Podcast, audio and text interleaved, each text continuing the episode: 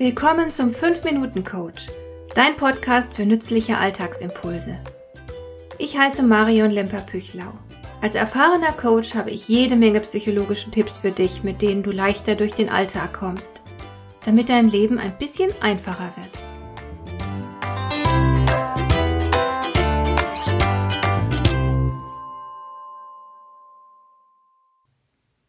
Die Überzeugung, dass wir eine Work-Life-Balance bräuchten, ist einfach nicht totzukriegen. Ich selbst arbeite durchgehend an sieben Tagen der Woche. Sogar in den Ferien starte ich meinen Tag mit irgendwelchen beruflichen Projekten. Bei einer Tasse Tee, im Sonnenschein, in einem englischen Garten macht das richtig viel Spaß.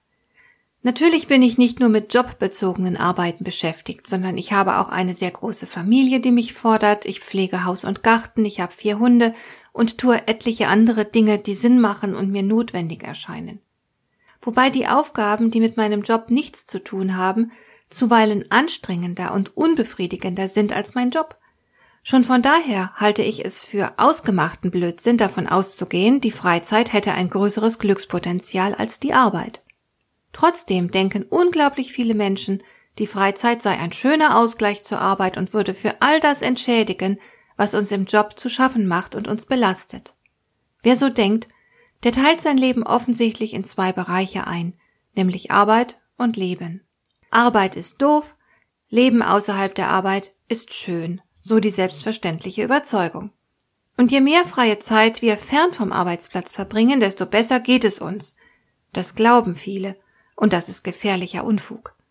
Denn was wird wohl passieren, wenn du denkst, dass du vor allem fern der Arbeit glücklich sein wirst, dass die Arbeit selbst eine unschöne Belastung darstellt, eine Belastung, die man vermeiden sollte, wo immer es möglich ist. Es ist doch logisch, dass du mit dieser Überzeugung erst gar nicht daran gehen wirst, das Glück in der Arbeit zu suchen. Du wirst stattdessen die Arbeit meiden, wo immer das möglich ist. Und auf diese Weise verbringst du erstens viele Stunden deines Lebens damit, am Arbeitsplatz die Zähne zusammenzubeißen und du hoffst, dass die Zeit bis zum Feierabend möglichst schnell rumgeht, denn erst danach beginnt ja das schöne Leben. Und zweitens wirst du all die Gelegenheiten verpassen, in denen du am Arbeitsplatz Glück und Erfüllung finden könntest, wenn du denn daran glauben würdest, dass so etwas überhaupt möglich ist. Du lässt alle Chancen, glücklich zu sein, an dir vorüberziehen, weil du sie nicht erkennst, denn du hast ja keinen Blick für Dinge, die du für unmöglich hältst. So stehen sich täglich unzählige Menschen selbst im Weg, Sie verhindern eigenhändig ihr Glück, weil sie so sehr damit beschäftigt sind, eine Work-Life-Balance herzustellen. Selbstverständlich gehört die Arbeit zum Leben dazu, und zu arbeiten ist nichts anderes als eine Möglichkeit unter vielen, das eigene Leben zu gestalten, Herausforderungen anzunehmen, zu lernen und zu wachsen. Es ist eine Chance, etwas Sinnvolles zu tun, etwas, mit dem man Nutzen stiftet. Es ist die Chance, etwas zu leisten, von dem andere profitieren. Mit unserer Arbeit leisten wir einen Beitrag für die Welt. Wir halten Dinge am Laufen oder wir bringen Dinge auf den Weg. Wir können unser eigenes Leben und das Leben anderer besser machen. Es ist eine Möglichkeit, sich selbst handelnd zu erfahren, etwas über sich selbst zu lernen, sich zu erproben. Arbeit erlaubt es uns, dass wir uns als Teil von etwas Größerem fühlen. Arbeit hat definitiv auch eine spirituelle Dimension. Arbeit will gestaltet werden, und somit haben wir die Möglichkeit, uns darin zu verwirklichen, unsere Werte einzubringen. Und nicht nur einzubringen, sondern auch selbst zu leben. Wir haben die Chance, etwas zu leisten, auf das wir stolz sein können. Denn all diese Dinge, die ich gerade nannte, sind dazu geeignet, das Selbstwertgefühl zu stärken.